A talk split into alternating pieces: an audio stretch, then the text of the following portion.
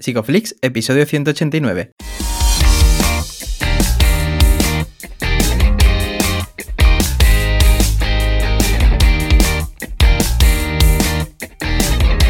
Bienvenidos a Psicoflix, un espacio de psicólogos para psicólogos, un podcast donde todos buscamos ser cada vez mejores profesionales de la psicología. Aquí hablamos de todas las estrategias, técnicas y noticias de la psicología contemporánea, pero siempre con la evidencia científica que nos gusta defender. Hoy estamos grabando a 15 de diciembre y estamos emitiendo nuestro episodio número 189, en el que vamos a hablar de la multidimensionalidad del suicidio pero antes, recordaros que en psicoflix.com podéis registraros y acceder a todo el contenido exclusivo para suscriptores. Bienvenidos al podcast, muchas gracias por estar aquí. Yo soy Ye. Ya estamos cerca de fechas navideñas, ¿no, Darío? ¿Qué tal? ¿Cómo estás? ¿Qué tal, Ye? Pues muy bien. Es verdad que estamos haciendo nuestro buffer para coger unas mini vacaciones que nos van a venir súper bien pero que a su vez coinciden con el lanzamiento de un curso que, teníamos pecha de ganas, el invitado de hoy lo sabe, un curso con Pedro Martín Barrajón y nuestro invitado Miguel Guerrero, eh, que, pues, sobre el abordaje del suicidio, que está de descuento hasta el 23 de diciembre. Y como ya he hecho yo mi spoiler, aunque hoy de spoiler va la cosa, eh, ¿quién tenemos por aquí?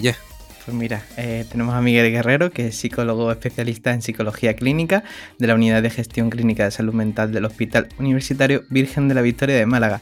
Es también coordinador de la Unidad de Salud Mental Comunitaria de Marbella, responsable de la Unidad de Prevención e Intervención Intensiva en Conducta Suicida, UPI Cicerón, del Hospital Costa Salud de Marbella y bueno, además pues es docente, investigador y divulgador. Bienvenido, Miguel. Bienvenido, Miguel. Muy buenas tardes, queridos amigos Darío y Ye. Muy buenas. Qué ganas tenía de escucharos. Bueno, y, nosotros, ya te digo, a mí me da mucha tranquilidad saber que, trabajamos en el, mismo barrio, ¿no? Como, como decimos, que estamos los dos por allí, por Marbella, y, saber que mucha gente me habla de ti. Y que además hoy, 5 de diciembre, que estamos grabando y he mirado en Twitter, empezaste a tuitear y, y a crear contenido que ha llegado mucha gente, ¿eh? Pues fíjate, sí, que es aniversario justo hoy, casualmente, eh, hace un par de años que, tomé la decisión un poco de saltar a, Twitter, porque yo no tengo redes sociales eh, personales, no, no, tenía yo, no frecuentaba ningún tipo de red social, ni de Instagram, ni Facebook, ni, ni, nada parecido, pero eh, dentro de la unidad Cicerón, una de las dos, de las cinco líneas estratégicas, concretamente la segunda, que tiene que ver con acciones o medidas que van dirigidas a sensibilizar, ¿no? a concienciar, a luchar contra el estigma, a alfabetizar a la población general ¿no? y conectar con, las poblaciones vulnerables, pues eh, tomé la decisión acertada después de dos años, eh, porque, porque ahí os conocí a vosotros, por ejemplo, y tuvimos la oportunidad de, hacer, de grabar un podcast hace, hace tiempo. Y yo creo que, eh, pese a que sabemos lo que es Twitter, ¿verdad? Y lo que son las redes sociales, eh, no tenía yo la expectativa del resultado que ha tenido en cuanto a, conectar con, personas, con profesionales, con proyectos, de, compartir personas mm. que tienen objetivos comunes y luego de cumplir una función social y una función ética también, que es la divulgación científica de un, problema que, sabéis que está ahora mismo muy en boga a nivel de eh, medios de comunicación, de agenda política y demás, y que no siempre se habla de manera responsable y, y creo que viene un poco esta cuenta a contrarrestar ese espacio, ¿verdad?, de, comunicación responsable y eficaz para que, en fin, para que la gente un poco mm. le sirva. Quería, claro, yo, quería hacerte una pregunta, ¿no? Porque justo hoy vamos a hablar sobre la multidimensionalidad, joder, no me va a salir esto, ¿eh? Multidimensionalidad del suicidio. Y, claro, tú, eh, empezando en redes a divulgar, habrás podido presenciar, no sé, una gente, ¿no? Que te comentarios, habrá sido más consciente ¿no? de, lo que es el suicidio socialmente y me gustaría que me comentase sobre esto, ¿no? Si te has llevado alguna sorpresa o si en realidad esto ha cubierto tus expectativas. Bueno, la expectativa ya te digo que al principio era eh, mm, comunicar ¿no? de una manera científica, basada en la evidencia, aquellas estrategias que se llevaban la unidad Cicerón, luego también viene a cubrir el, poder comunicar también acerca de las estrategias de prevención, que como son eh, universales. Sé que hay convocados muchos agentes eh, muchos profesionales, que es lo que me gusta, eh, una de las experiencias que me gusta de la red social, ¿no? De, hay personas del ámbito de la, eh, sanitario, del ámbito mediático, ¿no? He conocido a muchos periodistas, medios de comunicación con los que tenemos ahora mismo proyectos en conjunto, antropólogos, sociólogos, personas que se dedican a la genética y al evolucionismo, obviamente psicólogos, y también incluso filósofos o, expertos en bioética. Y yo creo que todas esas y otras ramas más, ¿no? Estamos convocados a la prevención del suicidio y viene a cubrir un poco esa conciencia, como tú bien dices, de que eh, un fenómeno que es tan complejo y tan multidimensional, pues obviamente tenemos que entenderlo desde una, desde una postura, de una visión amplia, ¿no? De salud social y de, salud pública. Y eso, eso yo creo que enriquece mucho. Eh, y a mí me ha enriquecido también eh, el poder comprender desde otro tipo de enfoques un fenómeno humano como es el suicidio. Maravilla escucharte. Recuerdo cuando, cuando te empezamos a seguir, que creo que tenías 300 seguidores o algo así, que justamente te abriste la cuenta creo que ese mes.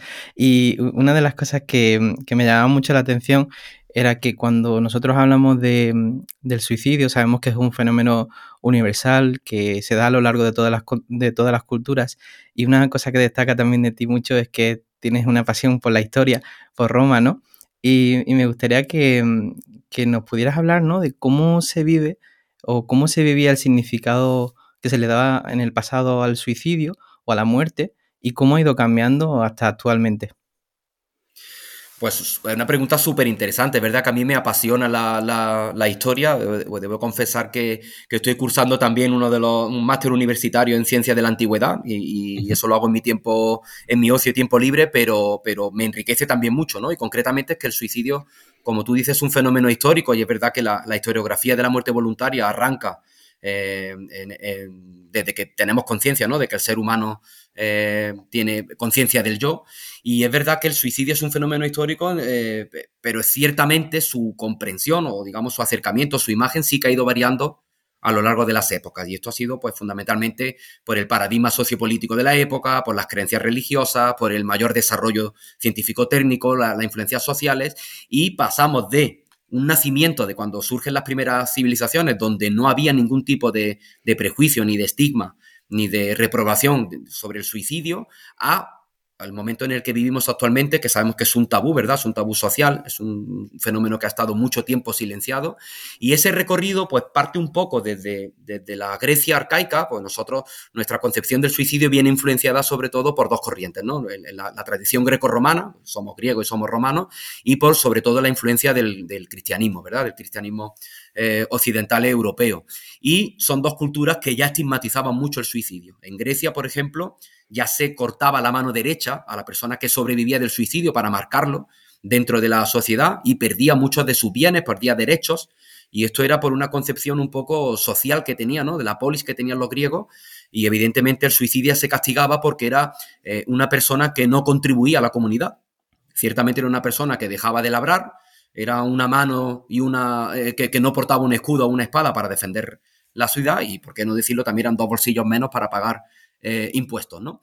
Pero eh, ya ser desde el siglo VIII antes de Cristo se estigmatizaba. Fíjate que estamos hablando, Darío, Jay, de, 800 años antes de Cristo y ya se castigaba esta conducta. Luego, ciertamente, los, romanos también de una manera pragmática, pues prohibieron explícitamente el suicidio, también de una manera más, más pragmática en el sentido de que estaba prohibido para el 99% de la población y se le permitía únicamente a la nobleza, ¿no? Un 1%, a la clase nobilis. ¿Por qué? Porque se asociaba a valores de patriotismo, de dignidad, de, actos de nobleza, que eso ha ocurrido luego a lo largo de la historia. Y cuando llega la iglesia, cuando llega el, cristianismo, porque en los primeros cuatro siglos de los, cristianos no perjudicaron tampoco, de hecho en la Biblia se narran varios, varios suicidios, hasta nueve, eh, y no había ningún tipo de reprobación tampoco, pero empezó a la iglesia a preocuparle de que eh, muchos de los cristianos se eh, provocaban a las autoridades romanas para, esto que, que conocemos, para que se diera un fenómeno que era el martirio voluntario, que era una forma de suicidio. Y estaban muy preocupados. Y, y con esto lo que hicieron fue encargarle a San Agustín de Hipona, en el siglo IV, que construyera una narrativa, un mensaje para frenar esta sangría, porque se, se reconoce que hay más de 100.000 cristianos que perdieron la vida eh, en estos primeros cuatro siglos. Y fíjate que, el argumento de San Agustín de Hipona, que nos suena mucho a todos, es que eh, se castigaba con un pecado porque la vida era propiedad de Dios. Y por tanto nosotros no éramos quienes para eh, perder y no para contrarrestar los designios de Dios. Y a partir de ahí, de ese siglo IV, durante toda la Edad Media, pues, que sabemos que es una sociedad teocéntrica, se castigó muy duramente al suicida. No solamente la Iglesia como, entidad, de organización eh, poderosa, sino también los estados, las monarquías, empezaron a, en sus códigos legales a penalizar el suicidio, puesto que también no solamente era un pecador, sino además era un delincuente. Y esto llegó incluso a castigar a las familias, dado que no podían responder con, la, con la judicialmente la persona que había perdido la vida, pagaban las familias, luego esto provocó el ocultamiento por parte de, de, todas las familias de esta situación y se eh, instauraron incluso tribunales eh, muy macabros que permitían que la persona una vez que se había suicidado se le pudiera mutilar, se le arrastrara por los pueblos, se le enterrara en cruces de caminos, se le clavara una estaca, que una cantidad de barbaridades como mensaje preventivo para la sociedad. Y ya para terminar ese recorrido, en el siglo XVIII, que comienza la, ilustración, que ya había venido también trabajando el humanismo, hay un cambio muy importante porque deja de considerarse eh, un pecado, puesto que se seculariza ¿no? la mente colectiva europea, avanzan las ciencias experimentales y eh, deja de considerarse un pecado, se derrumba dentro de las leyes eh, gracias a Beccaria, ¿no? un, italiano que despenaliza el suicidio, pero a cambio sufrimos un cambio que, yo creo que, estamos viviendo actualmente y es que se consideraba el suicidio como un loco. Mm. Se liga el suicidio a la enfermedad mental por parte de los psiquiatras franceses alienistas, ¿no? que, que, entienden el suicidio como un acto de, locura. Y esto no ha perjudicado porque a día de hoy ese mito ¿no? de que la enfermedad mental, y ese binomio enfermedad mental, suicidio, el suicidio como síntoma de la psicopatología, creo que no ha penalizado mucho porque viene a cubrir ese mito de que solamente las personas que tengan problemas mentales se van a ver involucradas en el suicidio. Y esto es empíricamente falso, está ampliamente superado, pero en el colectivo profesional, profesional y también en el ciudadano eh, sigue estando esa, esa, idea de que la enfermedad mental y el suicidio son binomios que están juntos. Y obviamente eso eh, no es así y conviene mucho desconfirmar esto. Mm. Joder, qué, interesante escucharte, ¿no? Y, y, estaba pensando en que al final nosotros, eh, bueno, dentro de nuestro colectivo y en este podcast, mucha parte de nuestra comunidad pues está en línea, ¿no? Con, estos pensamientos, hemos eh, validado mucho la, conducta suicida. Sin embargo, hay otros colectivos en los que eso estará más lejos y no, no hablo de colectivos profesionalmente diferentes, ¿no? En general. Mm.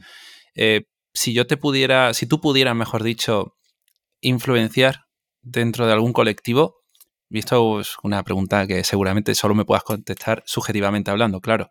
Eh, ¿Dónde crees tú que sería más importante que empezásemos a hacer cambios ahora mismo? Mira, yo eh, entendiendo, por no caer en esa incoherencia de la, de, la, complejidad del suicidio y de que, como he dicho antes, de la cantidad de profesionales de colectivos que están implicados, eh, yo ahora mismo destacaría como prioritarios cuatro grupos y, vas a entender bien por qué. En primer lugar, yo creo que falta eh, trabajar con los políticos. Es algo que se nos olvida, pero los políticos que son los que toman decisiones, que son los que están al mando y tienen la responsabilidad pública ¿no? de, de, defender los problemas sociales, de defender, en este caso, un problema tan importante de salud pública, están poco instruidos, poco alfabetizados en el suicidio. Ellos se dejan influenciar por, eh, por sus propias fuentes, pero de una manera un poco reduccionista, ¿no? sin, sin entender eh, esta magnitud de lo que estamos hablando. Yo creo que a nadie se le ha ocurrido, a pocas personas se le han ocurrido poder trabajar con el político, con las personas que pueden decidir, eh, el que puedan entender el suicidio de, este, de esta manera. Y esto, por ejemplo, lo entendéis bien porque sabéis que se ha denegado ¿no? el Plan Nacional de Prevención del Suicidio nuevamente y eh, el argumento mayoritario de la Cámara tiene que ver con que ya existe un plan de acción de salud mental. Fíjate un poco la respuesta. El plan de salud mental, el plan de acción de salud mental que tiene 180, 190 páginas, solamente un 4% habla del mm. suicidio. Es verdad que como línea estratégica, como, como, como, línea prioritaria, pero entienden o caen en el error de pensar que el suicidio es un fenómeno relacionado con la salud mental. Mm, reduccionista es que deja fuera a muchos actores. Deja muchos actores del ámbito social, del ámbito judicial, del ámbito eh, educativo, del ámbito del bienestar, del ámbito de Hacienda, ¿no? La importancia de los determinantes sociales. Lo deja fuera única y exclusivamente por entender mal el suicidio. Por lo tanto, yo creo que los políticos deben de eh, eh, saltar, tener que hacer ese salto de desconfirmar o no, no atender al suicidio como un problema de la salud mental, sino desde la salud pública y desde la salud social, como un problema social. Como en otros momentos, por ejemplo, sabéis que, eh, el terrorismo solamente se solucionó cuando se consideró que no era un problema del País Vasco, sino que era un problema de toda la sociedad. Eh, lo hemos visto en los accidentes de tráfico, lo estamos viendo en la violencia de género. Pues ese salto falta con el, con el suicidio. Por lo tanto, los políticos son actores clave. Otro grupo de profesionales, los, periodistas, los profesionales de la comunicación. Es fundamental que los medios de comunicación sumen sean agentes de prevención, pero que también eh, puedan eh, ayudar a contribuir ¿no? A, promocionar la salud mental y a derribar los mitos del suicidio con comunicaciones responsables. Yo estoy viendo últimamente de, manera, no me preocupa mucho los titulares o reportajes que, que, se están viendo en diferentes medios de comunicación tradicionales, pero también en las redes sociales, y yo creo que es por falta también de, educación ¿no? en, en, en en el suicidio y también por una parte de, bueno, un poco de humildad de, poder asesorarse con profesionales que puedan eh, ¿no? Eh, no hacer su labor, porque la independencia de los medios de comunicación es obvia, pero sí en estos casos dejarse asesorar y cumplir las recomendaciones de las guías en cuanto a la comunicación responsable. Yo creo que eso también es fundamental. El tercer grupo, pues yo pondría profesionales sanitarios, me da igual de la categoría profesional, me da igual que sean psiquiatras, psicólogos clínicos, la enfermería, eh, auxiliares de enfermería, médicos de urgencia, médicos de cualquier otra especialidad, todos están combinados. Hay otro error también en el mundo profesional y es eso, precisamente, delegar el suicidio a psiquiatras y psicólogos clínicos. Pero es que en el Sistema Nacional de Salud trabajan muchos profesionales de muchas categorías y en diferentes niveles asistenciales, donde la persona que está en riesgo de suicidio va circulando independientemente por uno y otro. Si todos estamos convocados y todos nos sentimos parte de la prevención del suicidio como, como solución, pues todos podemos hacer cosas, podemos evaluar, podemos tener protocolos, podemos tener eh, eh, vías de actuación conjunta, podemos establecer circuitos ágiles de coordinación. Todo eso es fundamental. Y el último grupo, yo creo que también lo vais a entender y estaréis de acuerdo conmigo, tienen que ver con los educadores por el momento en el que estamos viviendo, con la población infanto-juvenil, con la alarma social que se ha generado, con las autolesiones, la conducta suicida tras la pandemia, creo que los educadores están entre perdidos y aterrados porque se han encontrado que las principales demandas, ¿verdad?, que están viviendo hoy en día los centros educativos tienen que ver precisamente con problemas relacionados con la salud mental, con la violencia, con el acoso, el ciberacoso y las conductas suicidas, tanto autolesivas como, como de ideación. Y yo creo que hay que ayudarles hay que empoderarlos, hay que estar cerca de ellos y hay que también formar eh, en, detección, en capacitación y en manejo para que los centros educativos, incluidos los universitarios, que manejan una población de riesgo muy importante, que quedan muchas veces al margen, ¿verdad?, de, los ámbitos educativos, hay que trabajar con ellos eh, codo con codo. Yo creo que eso, políticos, periodistas, sanitarios y educadores, me dejó a mucha, a mucha gente. ¿eh? Podríamos hablar de las fuerzas de orden público, podemos hablar de los gatekeepers, podemos hablar de agentes sociales, pero con esos cuatro grupos yo creo que estaría muy bien para empezar a trabajar, ¿verdad? Claro, sí, además coincido contigo, ¿no? Que son grupos bastante importantes de cara a esta prevención y me da la sensación, ¿no? Y por lo que tú estabas comentando también antes, que a veces miramos solamente el fenómeno desde aspectos sanitarios y nos olvidamos muchas veces de políticas de protección social, ¿no? Como por ejemplo tener una vivienda o un trabajo. ¿Cómo ves esto? Es que eso es clave. Eh, yo es algo que a mí al principio me costaba entender, ¿eh? no, no me veía tampoco, hay que ser humilde y decir, pues mira, yo antes no tenía en la ecuación eh, del riesgo de suicidio este tipo de determinantes sociales, porque no me la han educado así, entre otras cosas. Pero yo creo que es donde está la actitud crítica y, la, evaluación continua que tenemos que tener en nuestra profesión y, concretamente trabajando con las personas que tienen riesgo de suicidio, es muy evidente de que una gran parte de la varianza total ¿no? que puede explicar eh, la ideación suicida, eh, de fondo son problemas o determinantes socioeconómicos. O sea, personas que no tienen acceso digno a la vivienda, personas que no tienen un empleo seguro, personas que viven en situaciones de desigualdad social, jóvenes que no están desarrollándose en la igualdad de oportunidades con otros jóvenes que están dentro de su mismo entorno. Yo creo que eso son cuestiones muy importantes, la pobreza, la discriminación, la exclusión. Eh, la injusticia social, la marginación, la xenofobia, todo ese tipo de, factores eh, sociales juegan un papel muy, muy relevante en la salud mental de las personas y concretamente en la conducta suicida. Desde luego es, fundamental y yo, creo que es que tendemos demasiado a individualizar y a responsabilizar ¿no? a las personas de todos sus problemas psicológicos y por supuesto la conducta suicida no iba a ser menos. Tenemos que hacer también un trabajo algo humilde, ¿no? Los, psicólogos, las psicólogas en este caso, ¿no? Porque la psicoterapia tiene, tiene techo por desgracia, no, no podemos llegar a todas esas cosas, ¿no? ¿Cuántos casos se solucionarían con un sueldo digno, una vivienda digna, como, como estás diciendo? Yo quería preguntarte, por ejemplo, sobre este tipo de, abordaje dentro de, pues, del Estado en sí, eh, si hay algo que hacer, algo que tener en cuenta cuando una persona precisamente está en estas situaciones por esta precariedad. Por eso, mira, por eso es muy importante que cualquier plan, en este caso hemos hablado del plan nacional, pero si lo llevamos a cualquier autonomía, a un plan regional o a un plan local en cualquier área sanitaria, es muy importante también contar con eh, el, trabajo social, con los agentes sociales y comunitarios, por lo que tú has dicho, me parece una frase perfecta, la psicoterapia tiene techo, pero también el sistema sanitario tiene un techo, tiene un límite. Claro. Entonces, eh, tenemos una cultura un poco siempre eh, de responsabilizar al otro nivel en el que yo no estoy de las cosas que se hacen mal, ¿no? Y, escucho muchas veces a profesionales sanitarios decir, bueno, yo que es que esta persona viene aquí quejándose de que no tiene un empleo. Yo no puedo darle un empleo, obviamente, pero es que la persona tampoco viene a tu consulta con la expectativa de que tú le des un empleo. Pero lo que sí esperan los, pacientes, los usuarios de un sistema público es que haya eh, una verdadera interdisciplinariedad que lo decimos, eso se nos llena mucho la boca para muchas cuestiones, pero luego a la práctica sabemos que nos cuesta mucho funcionar en red. A mí me han preguntado, fíjate, hace, poco me preguntaron, oye, ¿te hace falta un psiquiatra en la unidad? Si tuviera un recurso, eh, tendríamos que contratar a un facultativo psiquiatra, eh, con todo el respeto del mundo. Pero yo le he dicho, mira, si me das dinero para un contrato, eh, prefiero contratar a un trabajador social. Es una cosa que el gestor no, esperaba. Y me digo, mira, pues no, esperaba yo esa respuesta. Y, tiene que ver un poco con esto, ¿no? Porque entiendo que muchas de, las situaciones que tú estás hablando de precariedad y sobre todo los momentos estos de post-COVID, que, los años venideros estamos, vamos a seguir pagando eh, esta incertidumbre ¿no? y esta desestabilización, no solamente por el COVID, por todo lo que estamos viviendo, ¿verdad? La crisis energética, eh, los problemas de empleo, este tipo de situaciones que sabemos que tienen un efecto retardado, va a ser muy importante para la salud mental, pero concretamente para las personas que están en riesgo de suicidio, de un abordaje de protección social. Y esa protección social no la pueden dar los clínicos, pero la podemos facilitar.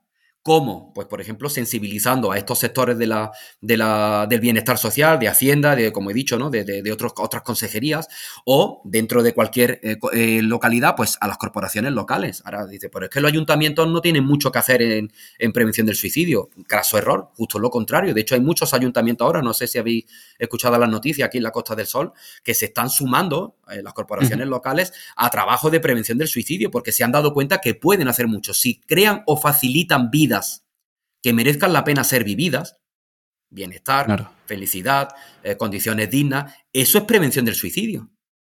Y no lo veían de esa forma y ahora se dan cuenta que si las situaciones, los factores de protección se potencian, la mortalidad y la morbilidad del suicidio de un área concreta se reduce de manera muy significativa. O sea, no solamente reducir factores de riesgo, es habilitar, potenciar factores de protección. Y eso lo pueden hacer perfectamente desde el ámbito social y el ámbito comunitario.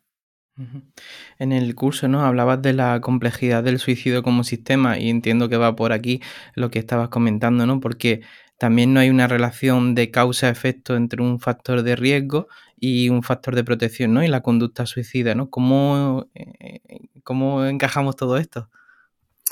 Es que mira, eh, otro, otro lema ¿no? que siempre escuchamos es el suicidio es un fenómeno complejo, pero luego a la hora de la verdad reducimos muchas cosas. Y, y, la complejidad del suicidio, ¿qué significa? Significa que el riesgo de suicidio, por ejemplo, es una entidad eh, que está constantemente fluctuando. Hay un dinamismo constante en el riesgo de suicidio.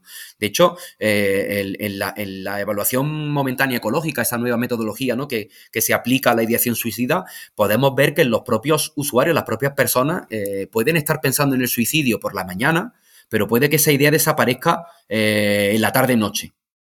Incluso en el mismo día hay una variación en cuanto a la ideación suicida. Si nosotros solamente detectamos el riesgo de suicidio en una consulta y le preguntamos activamente en ese momento, ¿estás pensando en el suicidio? Y la persona dice que no, nosotros podemos estimar que eso es un riesgo bajo. No, pues si la persona no está pensando en el suicidio, no hay ningún problema.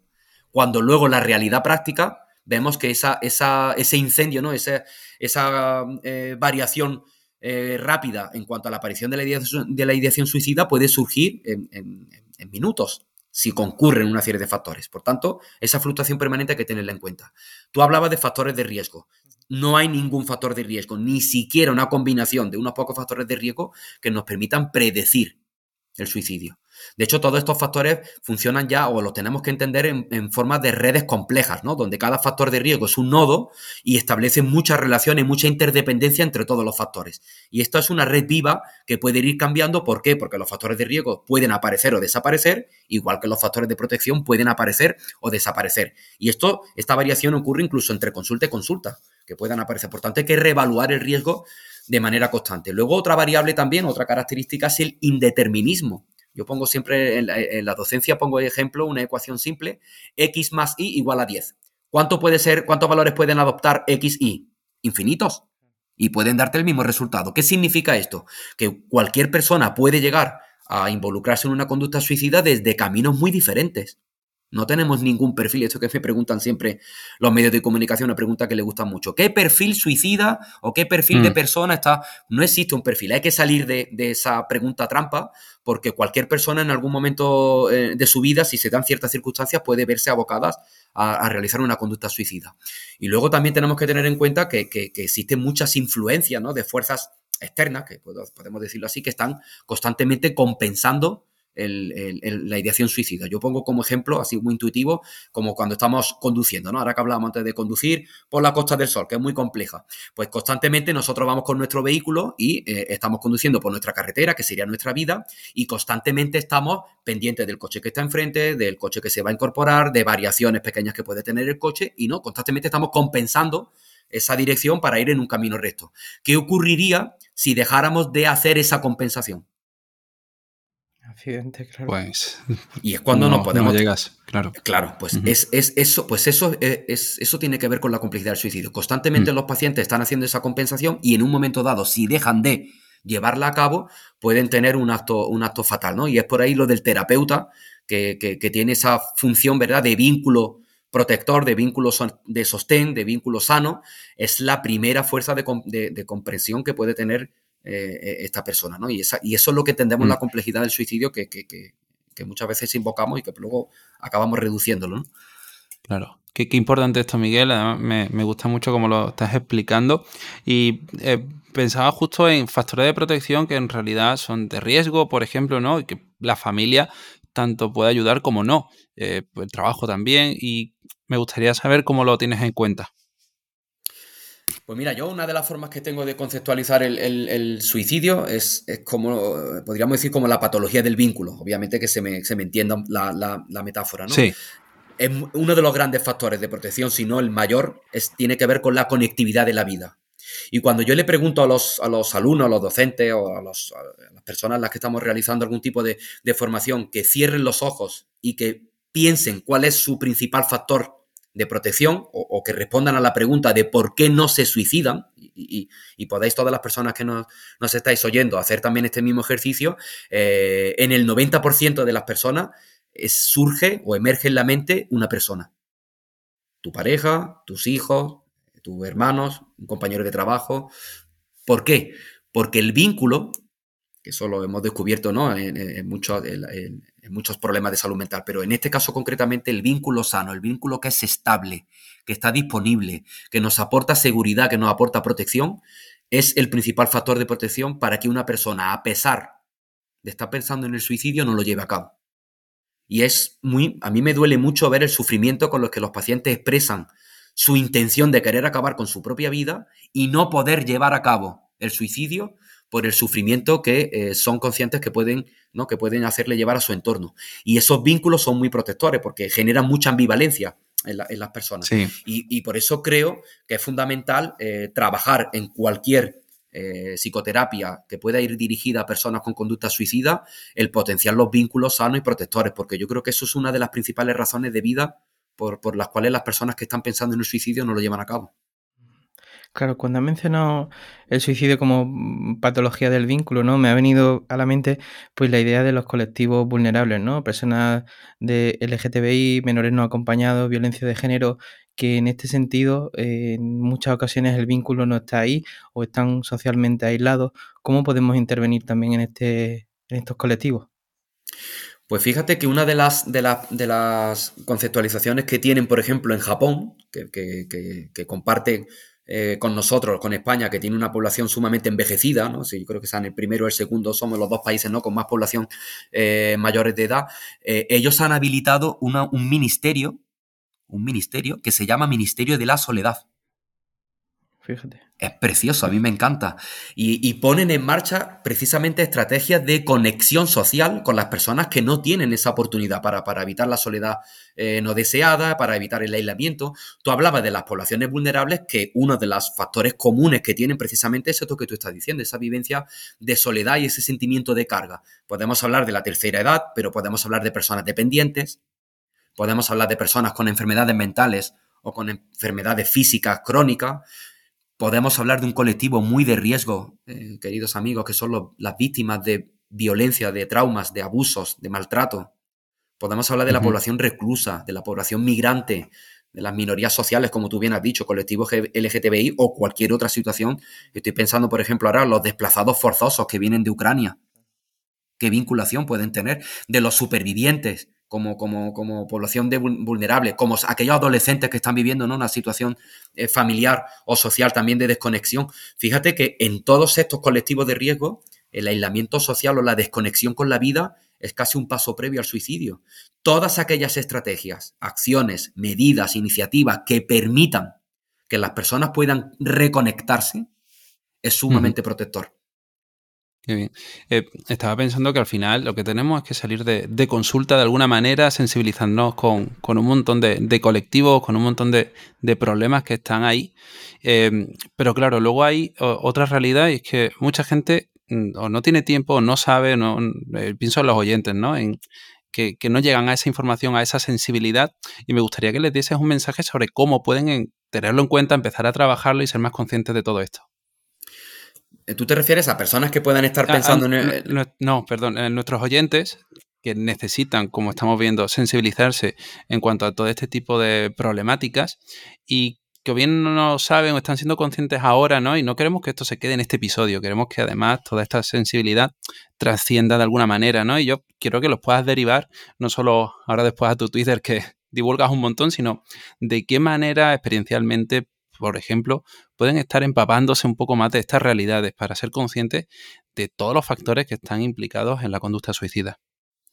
Hombre, eso es evidentemente, yo creo que ahí la clave o la, o la palabra clave sería la capacitación. La capacitación tiene que ver no solamente con una formación ¿no? de adquisición de conocimientos, que eso es, obviamente es muy importante, sabemos que esa es la gran base empírica que nos, que nos mueve, pero lo que tú dices a nivel experiencial a mí me parece fundamental. Y yo creo que hay una parte que tenemos muy, muy abandonada que tiene que ver con el voluntariado eh, activo o con un voluntariado formado. O sea, ¿no? Eh, que es un concepto que nosotros no tenemos muy integrado, al menos dentro del sistema sanitario, pero que precisamente tiene que ver con personas que están sensibilizadas y que quieren trabajar en el campo. Con, profesionales que puedan ser de, de, cualquier nivel asistencial, de cualquier ámbito, el poder trabajar, el poder conectarse precisamente con estas poblaciones vulnerables y el estar cerca de ellos, porque yo creo que al final eh, la formación que podamos tener siempre va a quedar eh, muy limitada si no va acompañada de una experiencia.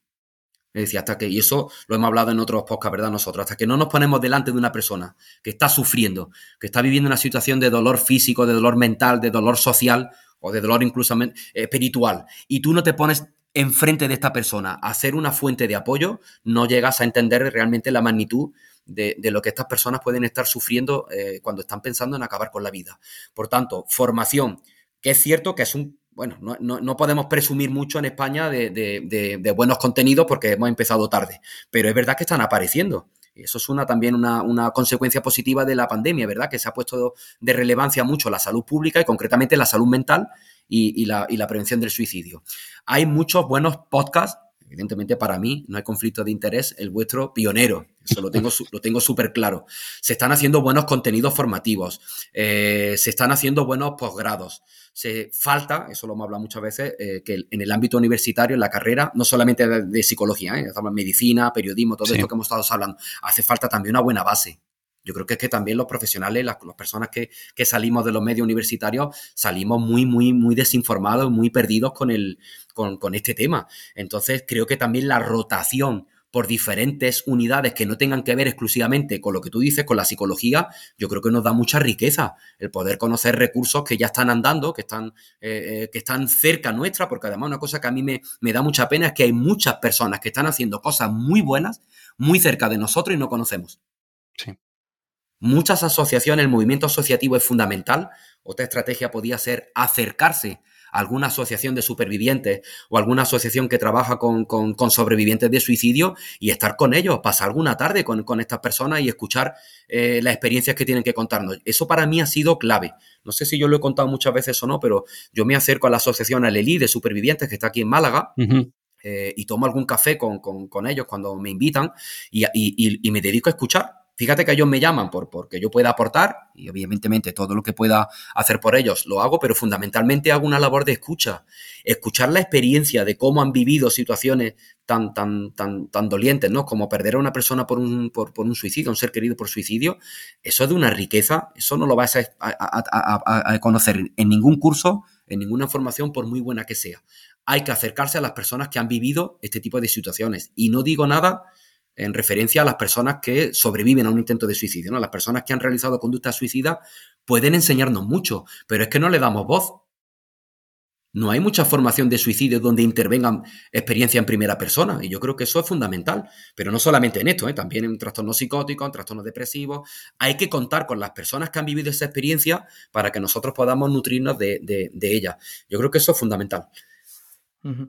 Me gusta mucho porque está incidiendo en factores que en muchas ocasiones pues eh, están olvidados y a raíz de esto que has comentado, ¿no? de los testimonios de personas que han tenido intentos de suicidio, em, podemos ver que se puede sacar significado del dolor y se puede continuar adelante.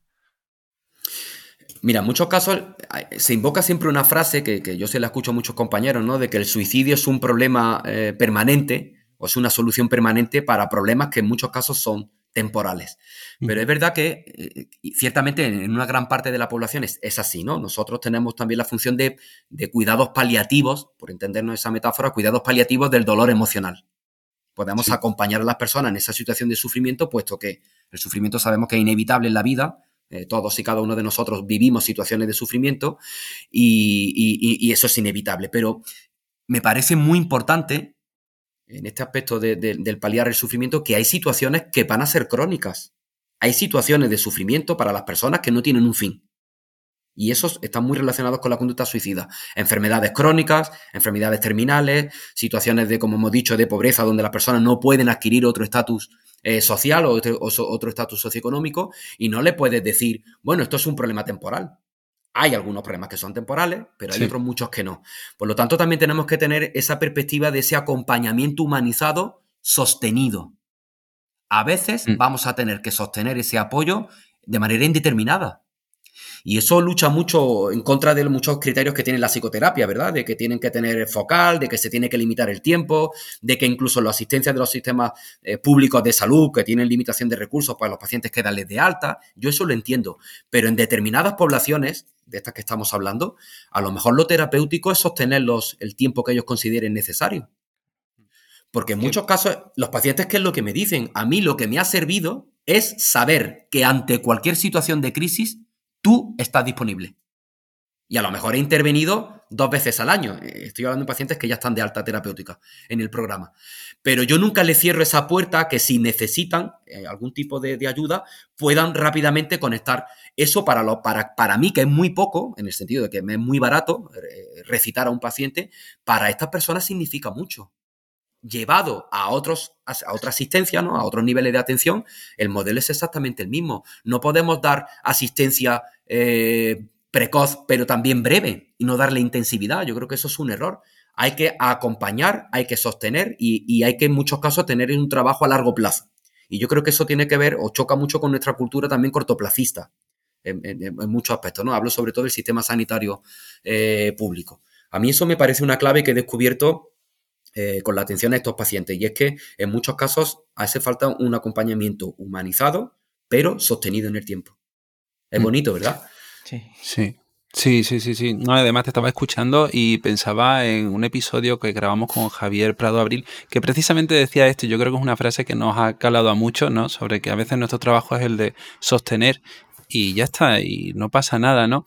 Y entonces pienso en que validar la conducta suicida, validar en general todo lo que ocurre en la vida de una persona y que le hace sufrir, eh, a veces reconforta bastante, ¿no? Pero también puede acercarte mucho a la desesperanza, ¿no? Y cómo podemos lidiar con todo esto, ¿no? Para al final centrarnos en lo que sí podemos trabajar. Mira, esa, esa, palabra también que has dicho es clave, ¿no? Si antes decía que el suicidio se puede entender como la patología del vínculo, todavía más podemos decir que el suicidio es la patología de la esperanza.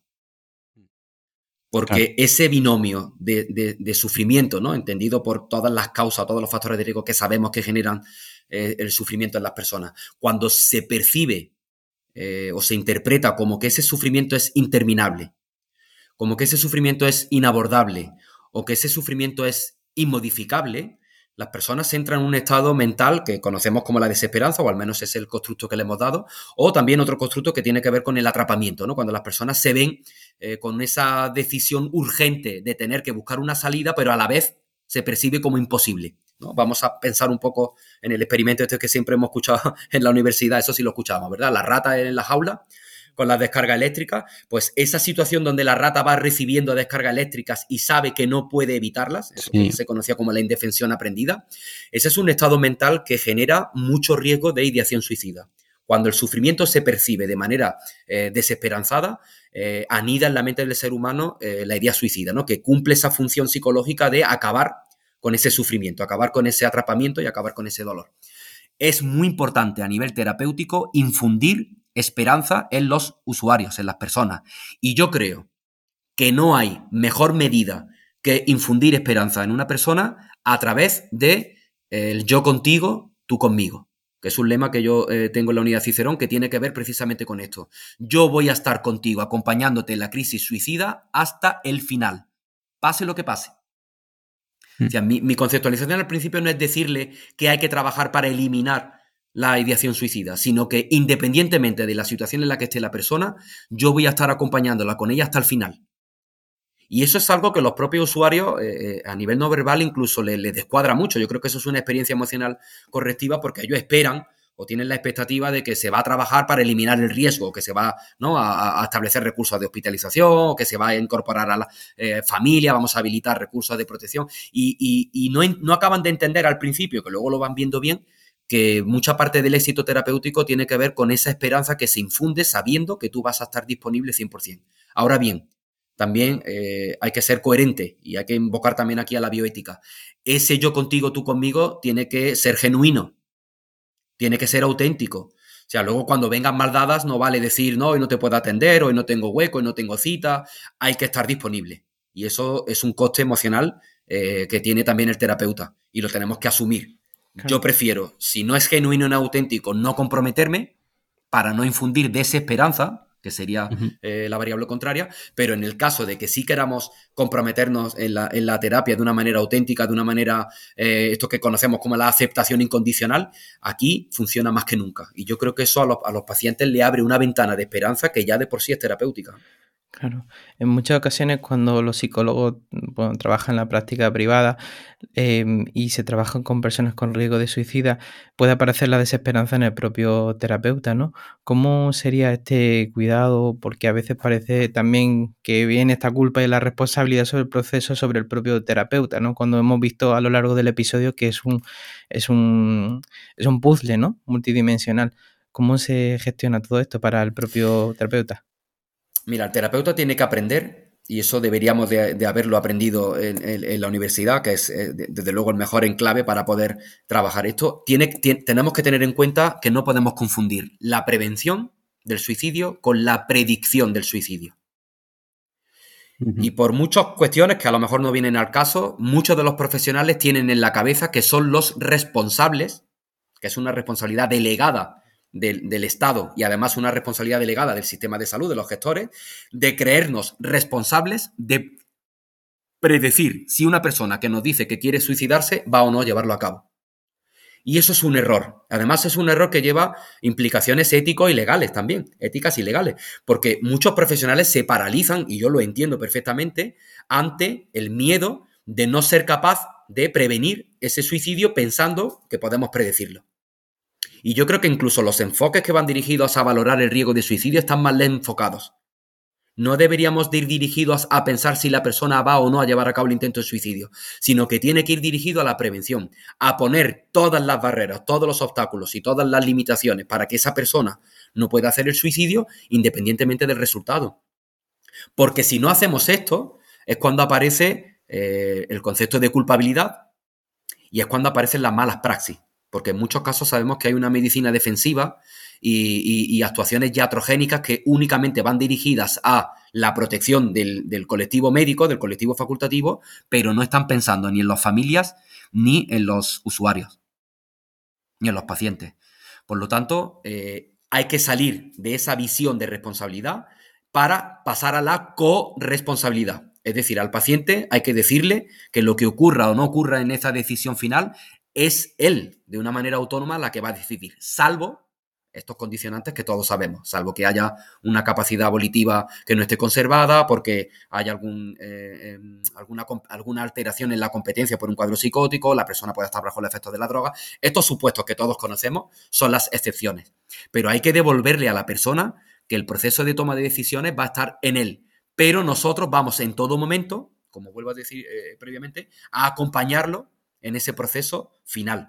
Y eso ayuda mucho a descargar al terapeuta de esa responsabilidad, le permite trabajar en otro marco diferente, que es en un trabajo que nosotros conocemos como enfoque colaborativo. El paciente colabora con el, con el terapeuta y el terapeuta colabora con el paciente. Y ese marco ayuda mucho a la, salud mental del propio profesional. Que yo siempre sabéis que digo que cuando hablamos de supervivientes no solamente hablamos, obviamente el primer colectivo son los familiares, los amigos, ¿no? el entorno cercano, pero es que también los profesionales somos supervivientes cuando perdemos a una persona eh, por, por, suicidio. Mm. Y en muchos casos esto se niega, se convierte en un tabú dentro del propio tabú del suicidio. Claro. Joder, pues siempre me, gusta mucho escucharte y, leerte, ¿no? Por toda la pasión y profesionalidad que, nos transmite, igual que la, que has transmitido en el curso que has hecho con nosotros. No sé si podrías contarnos algo de lo que hablas ahí. Bueno, mira, el curso es verdad que lo, diseñamos junto a eh, Pedro Martín Barrajón, al que mando un saludo desde aquí, que seguro que nos va a escuchar, eh, y lo diseñamos de una manera también muy práctica, en el sentido de que eh, dividimos el curso en dos partes, un primer bloque que tiene que ver con los aspectos teóricos previos, que me encargué yo eh, eh, precisamente, donde hablamos primero de algo que es muy básico, que es el lenguaje. A veces no somos capaces de transmitir bien los conceptos de la conducta suicida porque la terminología es sumamente compleja, heterogénea y a veces confunde mucho. Luego, una precisión terminológica es el punto de arranque del curso. Hablamos también del impacto de la mortalidad y de la morbilidad. En muchos casos, todo el mundo puede tener, ¿no? Profesionales pueden estar relacionados con, familiarizados con, el, con los 3.941 personas que fallecieron por suicidio en 2020, pero no se conoce qué hay debajo, no se conoce la morbilidad de los intentos de suicidio. Que estamos hablando de 70.000 personas que intentan quitarse la vida al año en nuestro país. Avanzando en el curso, entramos de lleno en, las, en el conocimiento de los factores de protección, los factores de riesgo.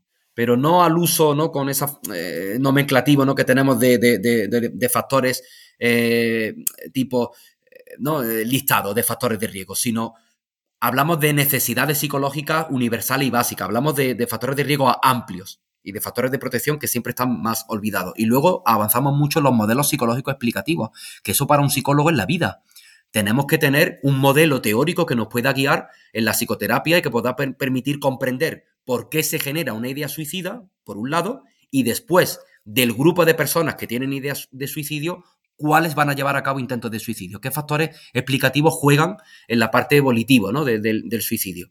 Y avanzamos también muchas de las estrategias de prevención universal selectiva indicada. Esa, digamos, es la primera parte, el primer bloque, que es muy interesante porque da pie al segundo bloque que da Pedro Martín Barrajón, que tiene que ver ya con la evaluación y con la intervención, tanto desde, desde la crisis, en las situaciones de crisis a nivel telefónico como a nivel presencial.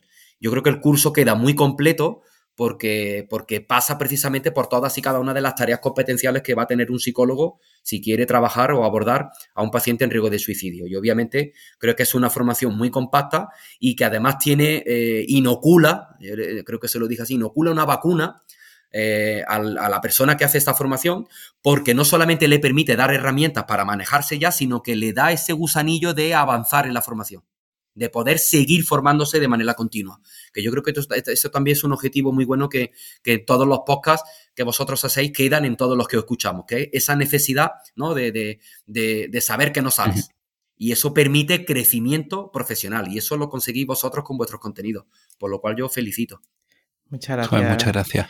Miguel, al final lo que vosotros también nos transmitís, ¿no? De que es necesario estar al lado de las personas y, muchas de las cosas que, hemos hablado hoy, tú también las sueles abordar en tu, en tu red, en este caso en, Twitter. Cuéntanos dónde te pueden encontrar y, qué se van a encontrar si te leen.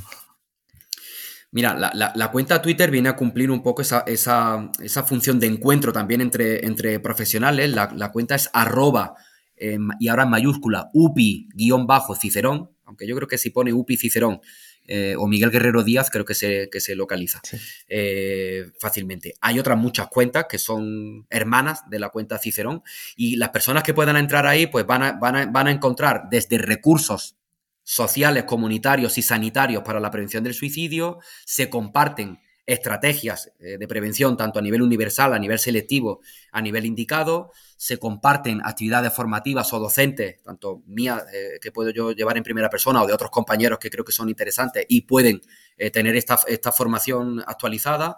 Se dan también estrategias de alfabetización, de conocimiento de estas señales de alarma, de señales de riesgo, de, va dirigido pues personas que nos puedan estar escuchando, familias, de qué hacer ante una situación donde una persona en una conversación pueda revelarnos eh, que está pensando en el suicidio, ¿no? Cómo abordar esa conversación, eh, qué recursos pueden tener disponibles. Se hablan de noticias y de artículos científicos o de reportajes que se consideran, ¿no? Eh, o yo considero, en mi humilde opinión, que tengan validez y que puedan, y que merezcan la pena ser divulgados.